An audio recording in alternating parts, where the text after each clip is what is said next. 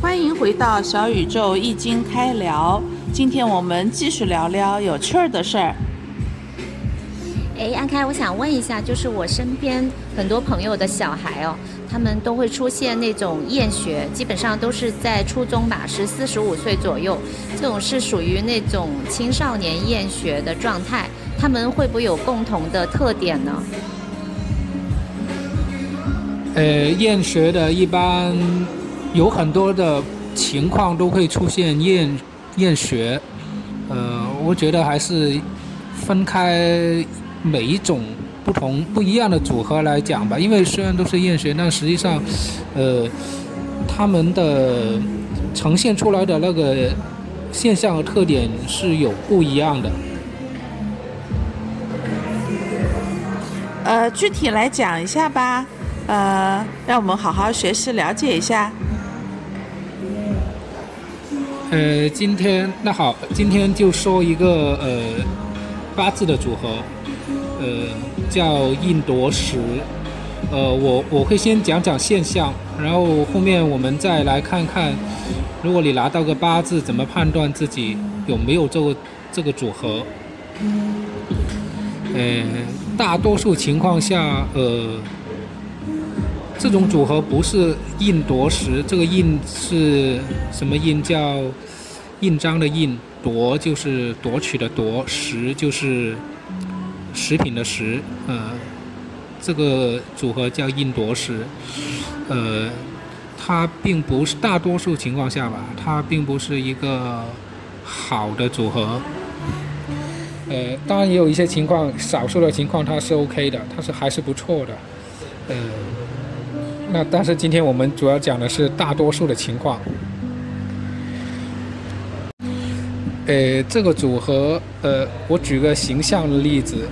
是什么？它意思就是说吃，因为 in 它代表是吸收，食代表的是吃了东西之后的消化、呃转化和表达。那么我举个例子，就比方说你吃东西，一般你吃完东西你是需要消化再变成营养，但是呢，它这种组合它就是吃多了伤了胃。这个时候，他抑制了这个消化的功能，那自己就变得更差了。这个时候呢，他他还以为自己吃的不够，他继续吃，他一直吃，他就一直不能够得到转化。那么，如果是小孩，他在学习上就有这种组合的小孩，他在学习上，那就是说他他可能是他是学了之后，他学以致用的就很少，他要经过很长很长的时间，他才能转化。而且他可能是需要学很多次，听不同的人来讲，他才能转化。嗯，当然，嗯，这种人他一般他想通了之后，他理解的会比会比别人好，只是说他需要的时间很长很长。一般来说，呃，我们的学校不会允许这么长的时间。呃，下面我来具体讲讲这个性格的特征。嗯首先呢，印夺石它这种组合呢，它一个表现出来，它就喜欢吸收。这个喜欢吸收的意思，不一定是说喜欢学习，相反，他不一定喜欢学习，他只是喜欢吸收。什么叫吸收？他喜欢想，他看到什么，接触到什么，他就会想，他就会不断的思考，思考出来的东西呢，他基于他思考出来的东西，他又继续思考。他就会会不断的延伸出去，就是所以他最后他会联想出来一个很，嗯，很可怕的东西，他会越想越怕，越想越担心。他表现为是他的吸收是这种意思，他就会不断的想。呃，但当然他呃有很多人他也是呃喜欢学东西的，呃看书他也会的，他但是他的方式就是跟别人不一样，嗯。因为刚才说了，他他喜欢想嘛，所以其实呃，他表现的现象是他会比较自我，比较喜欢从自己的感受出发。呃，有的人可能会说，其实每个人都是从自己感受出发，对不对？嗯，但实际上不是的。我举个例子，就比方说他他他学东西，他学东西正常的人是跟着老师的教什么学什么，反正跟着老师的思路，大部分人吧。但他呢，他他是一定要按自己的套路来的。如果老师讲的东西跟他的原来的习惯或者经验他不一样的话，他很可能他就学不来，或他不想学。所以呢，呃，有很多时候他他理解的重点跟别人是不一样的。就就你跟他说一个东西，他理解出来的重点跟你你问他的，比方说他会问非所答，因为他答的就是他关注的东西。嗯，他这种性格，他就是说他他的习惯就他要先解决自己关注的东西。嗯，同时呢，呃，他你看你说你看他也会有同同情心、同理心，这些他都会有的，而且他的他的感受比其他人还会深一点。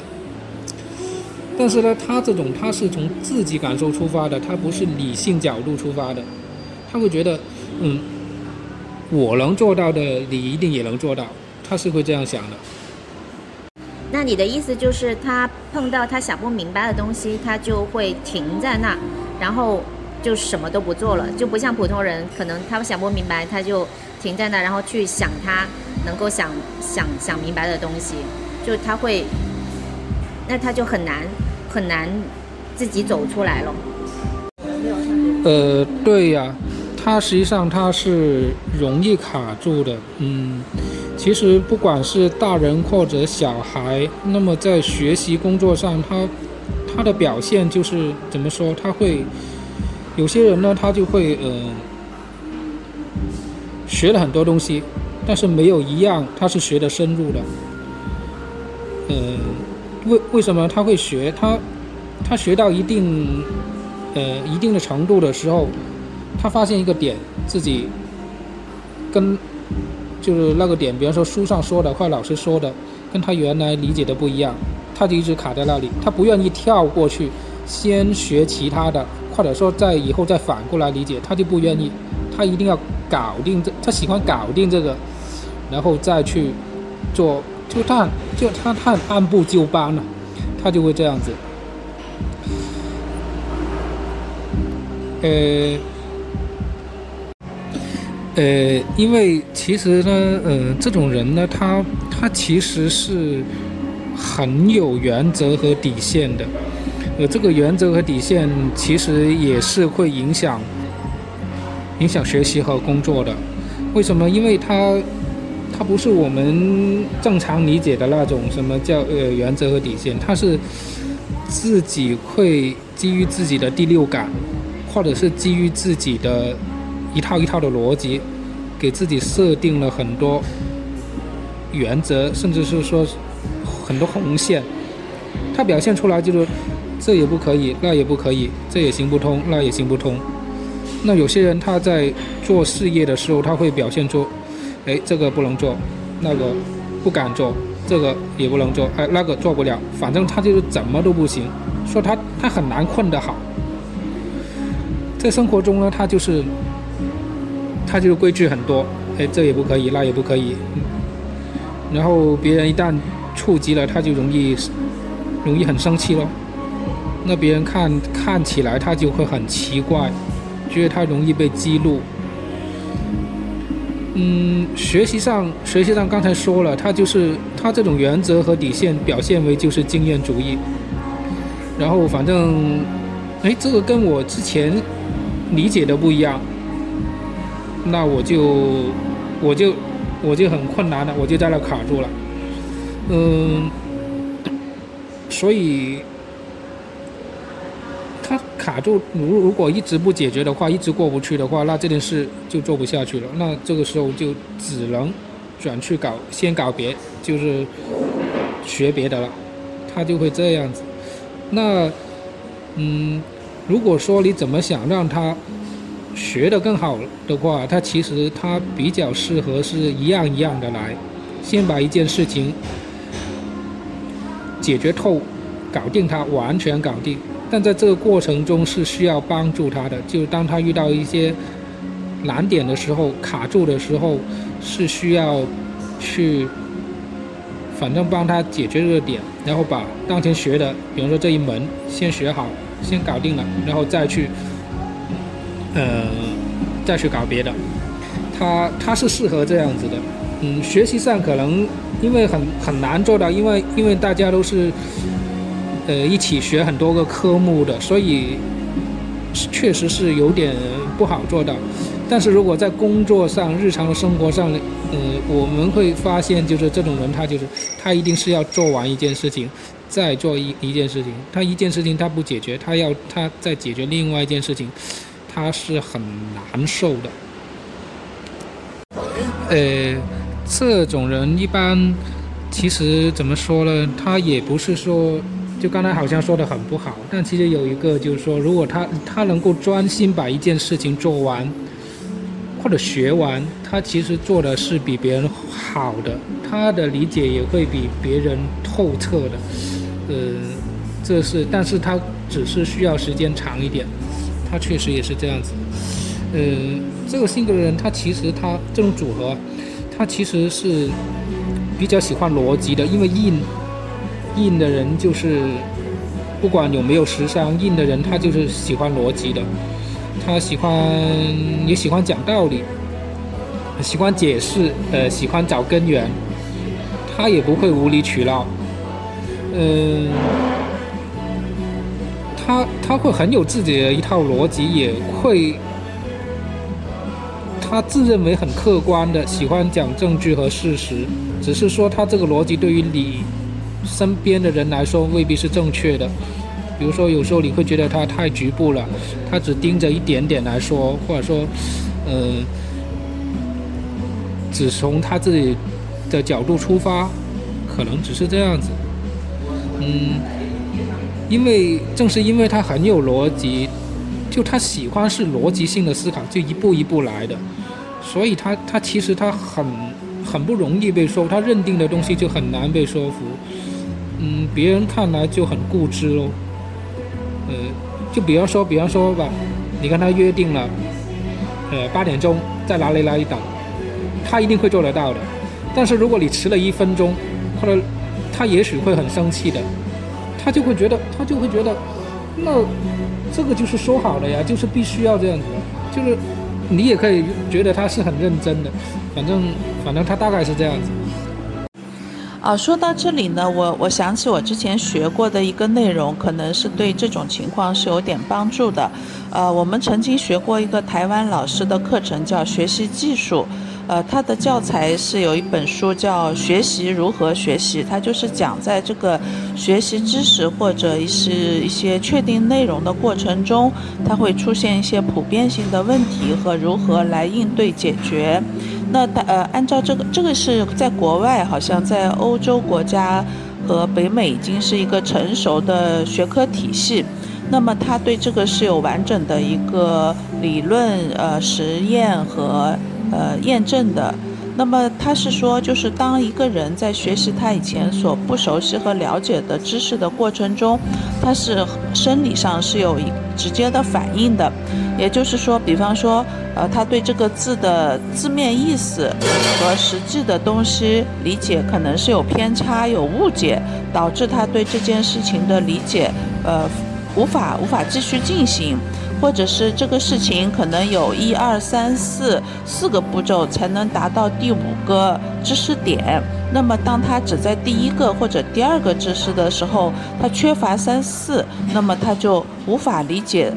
能够到达五的这个必然逻辑，他就会卡在那里。这个时候他就会明显产生一些身体的不良反应，比方说。呃，就会想打瞌睡啊，或者是说，呃，头晕啊，觉得周围世界天旋地转，或者他自己站立不稳，或者是想恶心、呕吐，这种生理反应都是一个这种情况下的正常反应。那么，作为他周围的成年人，尤其是想给他提供及时的帮助和解决的成年人，这时候就要能够准确的识别他出现这种情况的一个。呃，时点，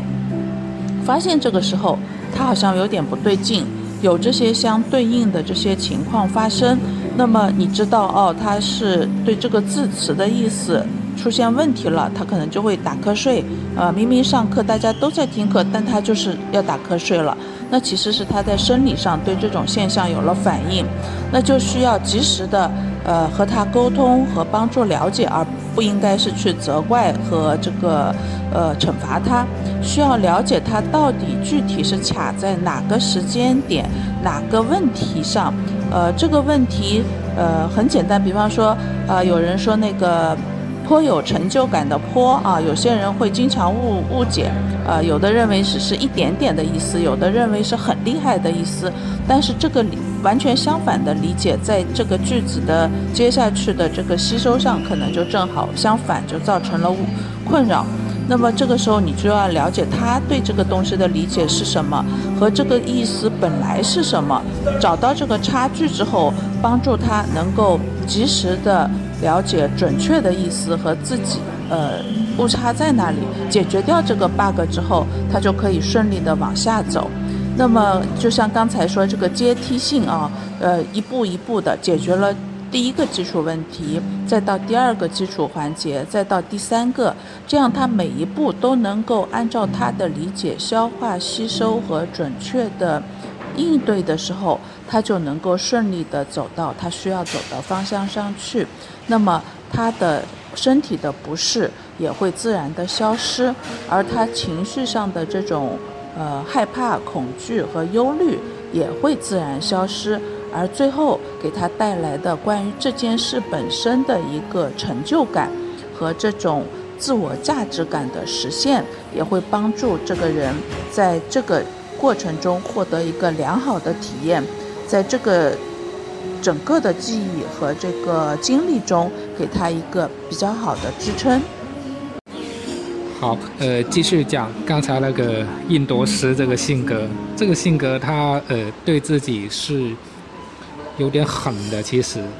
嗯，怎么说呢？他他首先呢，他他有时候会自暴自弃，或者产生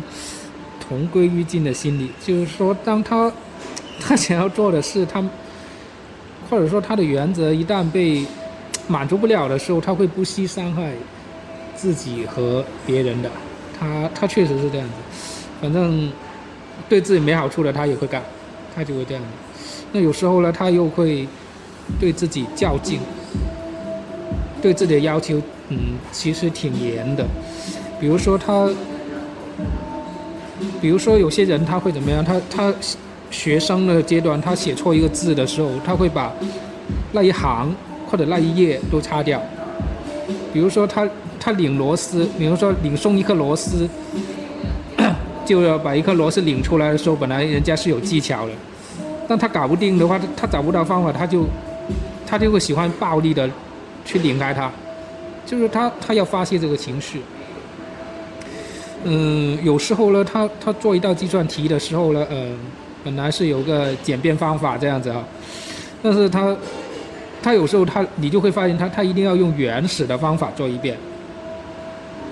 他他就是这样子的。嗯，命理上看呢，嗯，这种习惯有时候也会有好处，比如说有些事他会做透了，做得很明白，但大多数时候他就会，因为因为没有那么多时间让你搞来搞去的嘛，那他的效果就没有那么好。嗯，对，那刚才还说了，就他他喜欢吸收和他转化的功能有问题嘛，他吸收的能量很难转化出去。那有时候呢，嗯，在日常的做事的工的时候呢，嗯，还有一个很凸很凸显的问题就是他，嗯，第一他不喜欢不太喜欢对外，他喜欢宅。在自己的世界里，他喜欢独立的研究自己的，呃，把事情想得很清楚。我我我跟一个这样的孩子聊过，他就跟我说，他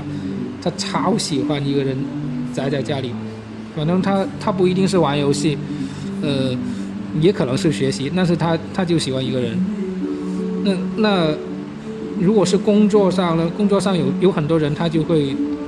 导致他很难展现自己的才能。或者说很容易在关键的时候掉链子，经常这种人经常会这样子，因为因为为什么？因为就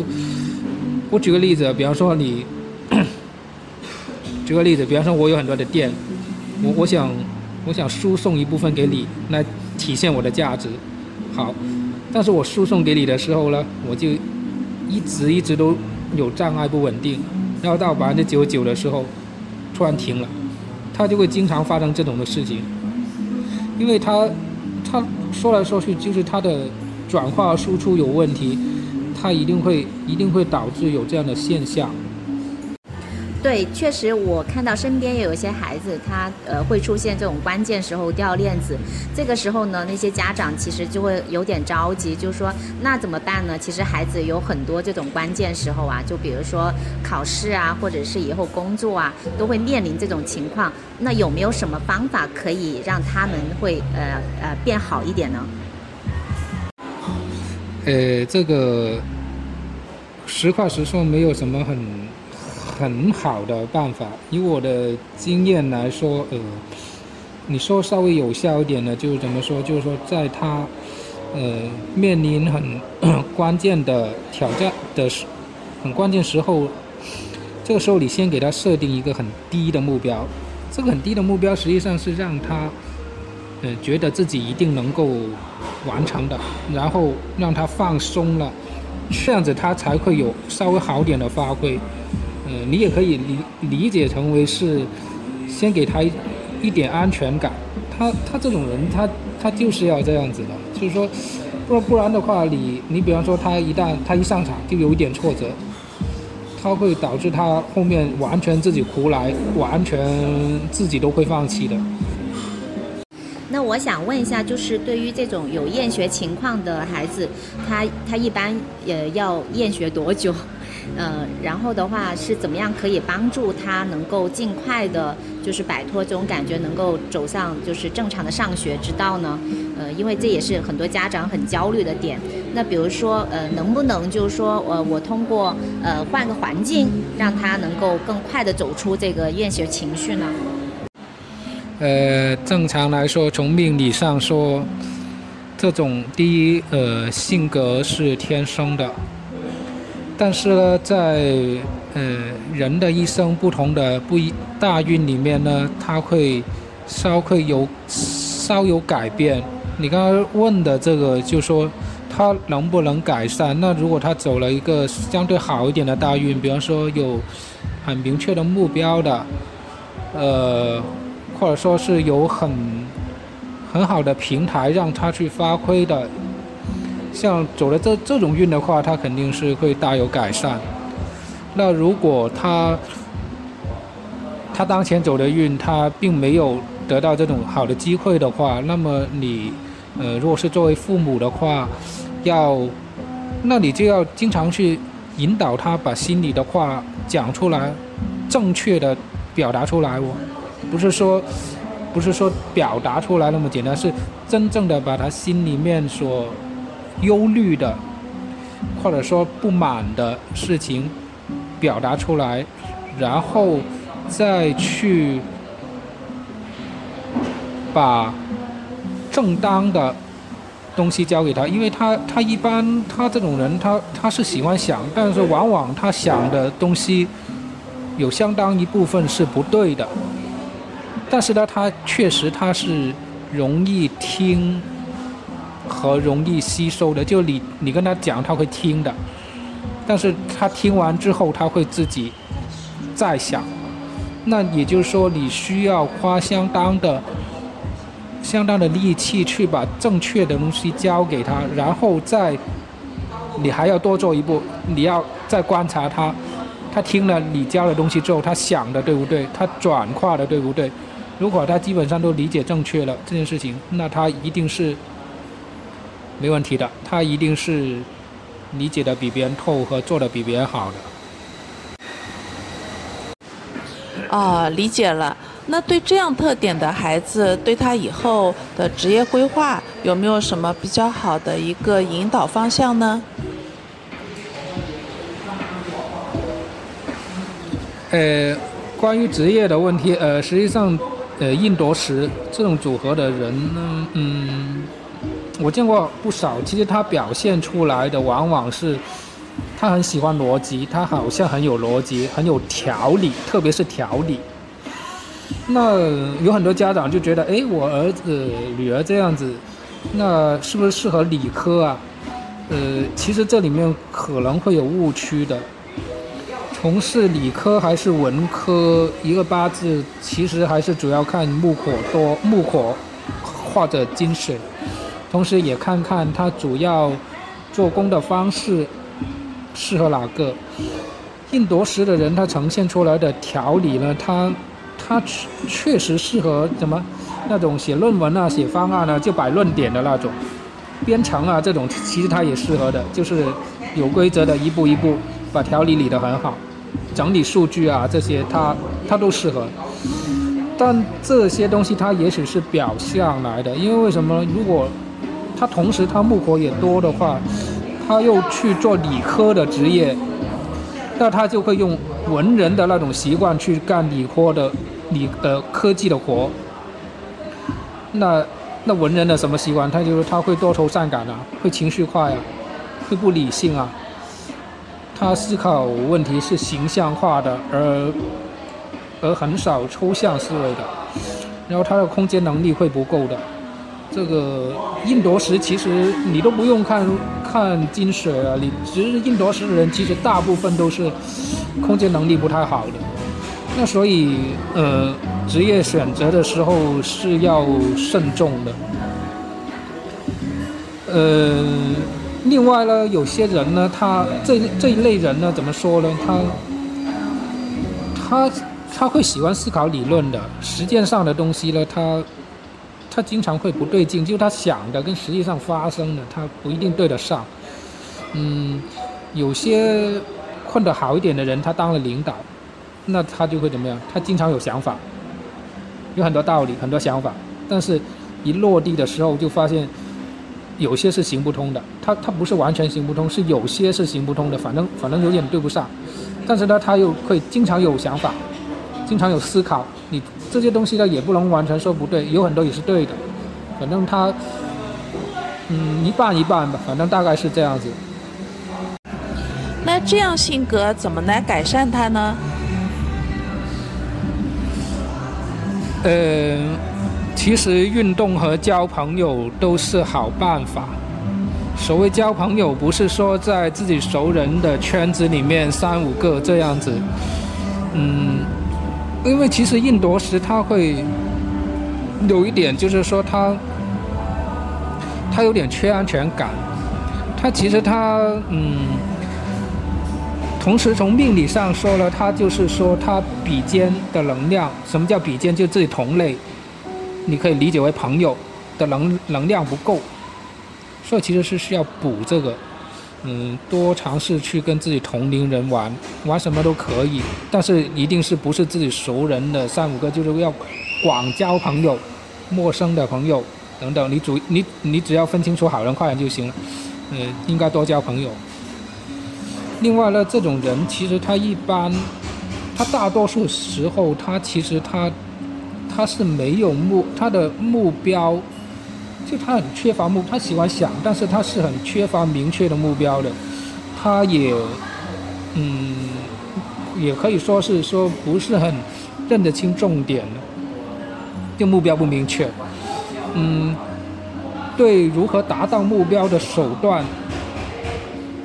是基本上是没有的，或者不够狠。你比方说我要达到一个目标，我就必须一定要怎么样怎样怎样。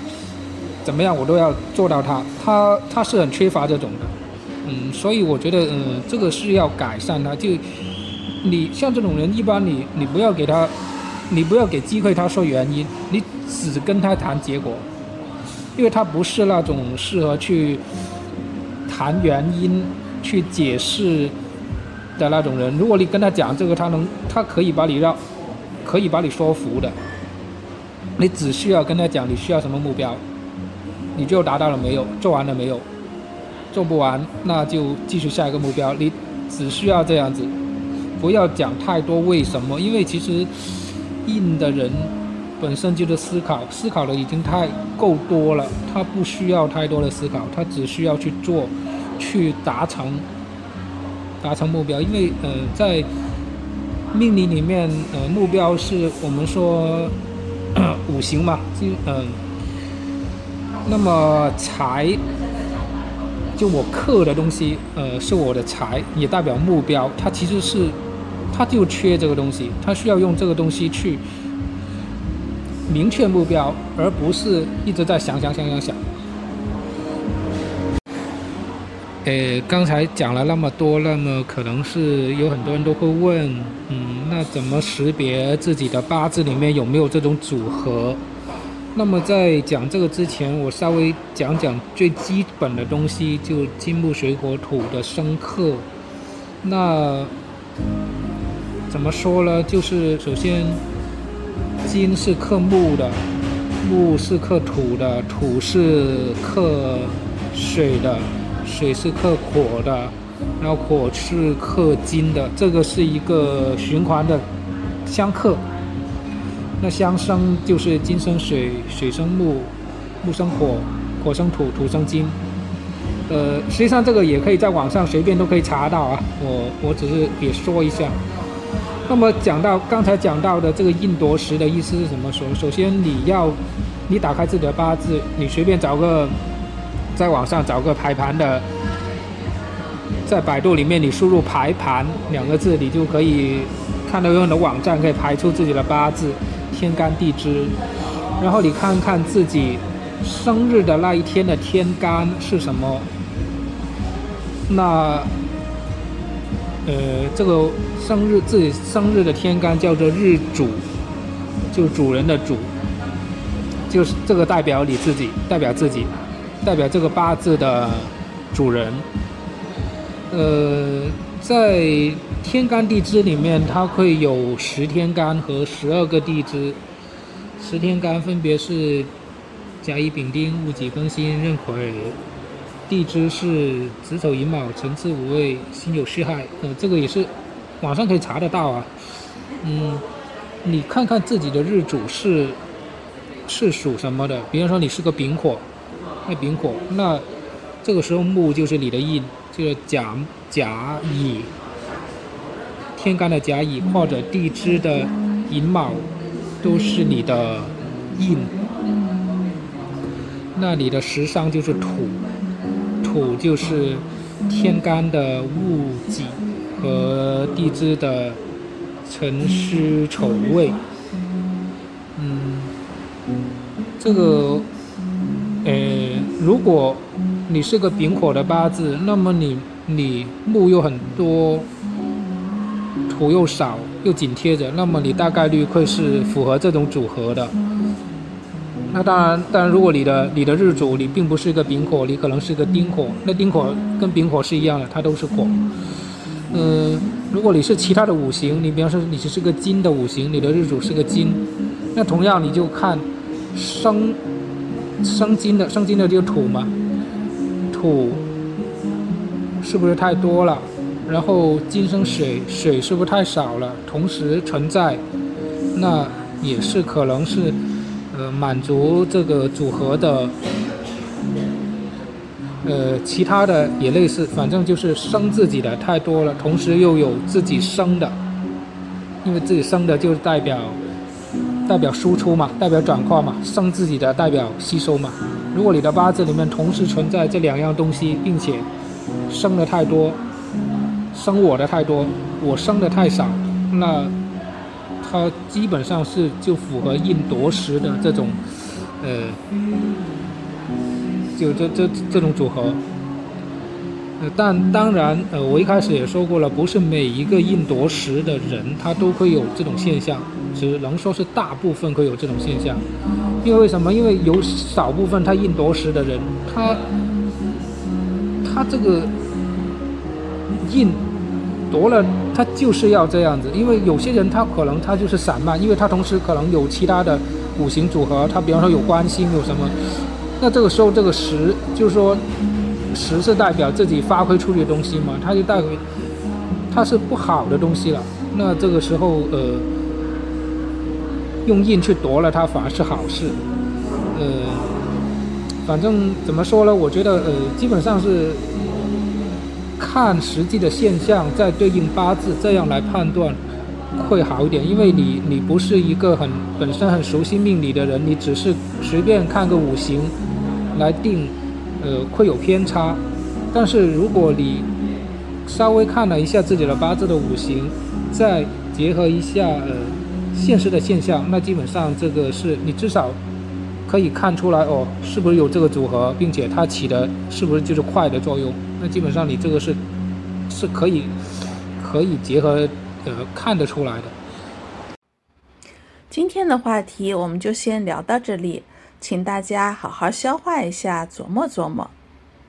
一起在听的你，要是还有什么想了解的，或有什么问题，希望和阿开我们一起继续探讨，都可以添加节目的小助手微信，也可以加我们的听友群，一起慢慢学习。小宇宙易经开聊，希望陪伴大家，能开始安安心心过好每个当下，坦坦然然步向下一段人生。再见。